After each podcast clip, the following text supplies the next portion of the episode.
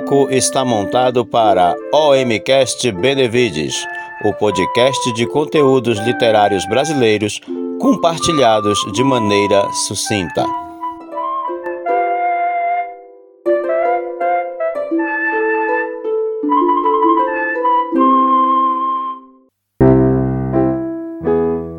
Saudações literárias! Eu sou a professora Eliane Araújo quem está em evidência hoje é o nosso querido José de Alencar e seu romance urbano Senhora.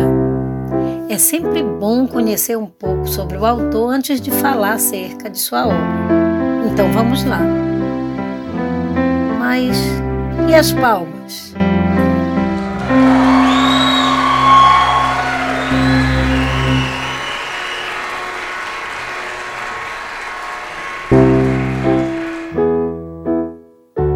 José Martiniano de Alencar Júnior nasceu no Ceará em 1829. Era filho de um padre. Calma, que ele já tinha se desligado do sacerdócio. Vou repetir. Era filho de um padre e senador José Martiniano de Alencar e Ana Josefina de Alencar. Com dez aninhos, ingressou no Colégio de Instrução Elementar e com 14 foi para São Paulo, onde terminou o secundário e ingressou na Faculdade de Direito do Largo de São Francisco. Não conseguiu ser senador. Desgostoso com a política, passou a dedicar-se exclusivamente à literatura. Graças a Deus? 1844, ao ver o sucesso do livro A Moreninha de Joaquim Manuel de Macedo, resolveu que seria escritor de romances e, com 18 anos, iniciou seu primeiro romance, Os Contrabandistas, que ficou inacabado. Assumiu as funções de gerente e redator-chefe do Diário do Rio, onde publicou em folhetim seu primeiro romance, Cinco Minutos em 1856. Foi escolhido por Machado de Assis para ser patrono da cadeira número 23 da Academia Brasileira de Letras. Sendo a primeira figura das nossas letras, foi chamado patriarca da literatura brasileira. Mesmo no auge da carreira política, jamais abandonou a literatura durante toda a sua vida, procurou trazer para os livros as tradições, a história, a vida rural e urbana do Brasil. José de Alencar morreu aos 48 anos, em 1877, no Rio de Janeiro, vítima da tuberculose.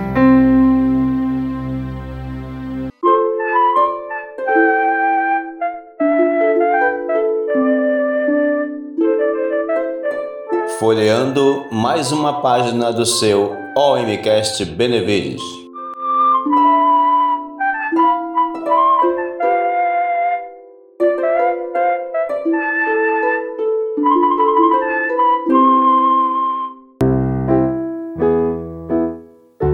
Bom, já devidamente apresentado o autor, passemos à obra.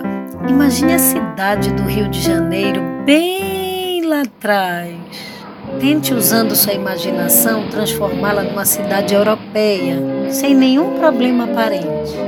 Já, agora visualize pessoas da elite no Brasil do século XIX, em que a maioria dos personagens não se ocupava com nada, seguia a moda francesa e tentava reproduzir os divertimentos europeus, como o teatro lírico, bailes e saraus. Pronto.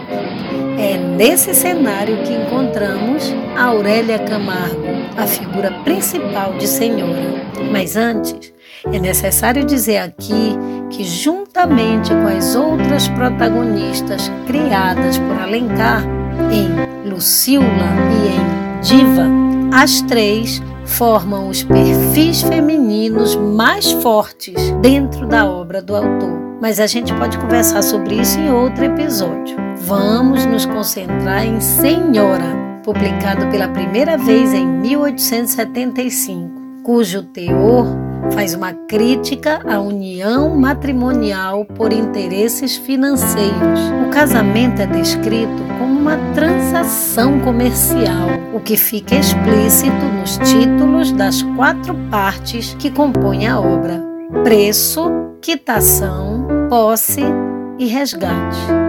Vamos à primeira parte: preço. Aurélia, rica frequentadora da corte, é aceitada pelos jovens da sociedade em razão de seus dotes físicos e financeiros. Resolve comprar seu ex-noivo. Através de acordos secretos, ela envia seu tio e tutor para negociar seu casamento com Fernando Seixas. Quem é ele? Rapaz de origem simples, mas que mantinha hábitos de moço rico. Pois bem, seu tio e tutor foi negociar seu casamento com ele, oferecendo-lhe um dote para que ele se casasse com ela. No entanto, há uma condição: ele não saberia a identidade da noiva antes de aceitar o acordo.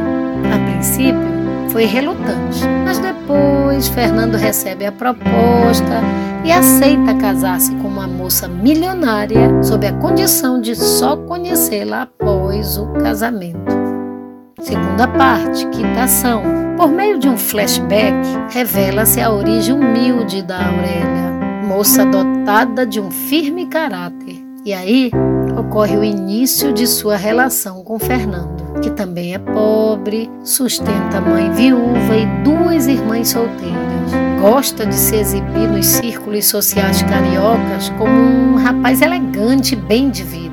Para isso, não economiza e, levada pela vaidade, acaba deixando a família em grandes dificuldades financeiras. E aí desmancha o noivado com a Aurélia e casa-se com uma moça rica, Adelaide Amaral, a quem não amava. Nessa parte também é esclarecido o motivo da ascensão social de Aurélia, que é herdar a fortuna do avô e tornar-se rica, muito rica. E na terceira parte, posse, Fernando já está casado com Aurélia, um casamento, porém, de aparências, em que ela humilha por tê-lo comprado. Comprado, entre aspas.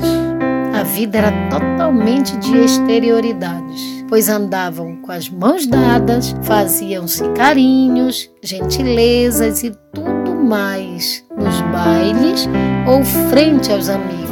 Quando ficavam sozinhos, dormiam em quartos separados, tratavam-se muito mal. Entre eles, apenas palavras de acusação, cheias de rancor e ironia.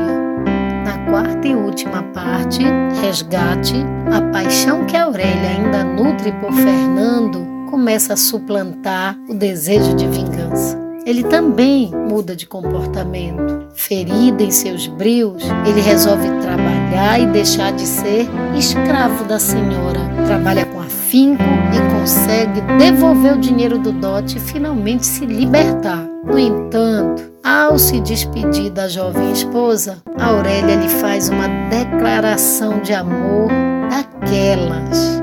Fernando, ouvindo aquela confissão, beijou sua esposa e assim se reconciliaram. A partir de então, arrebatados pelo sentimento, fizeram as pazes e consumaram o casamento.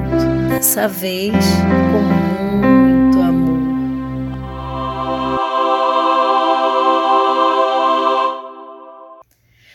forte abraço e até o próximo acontecimento literário.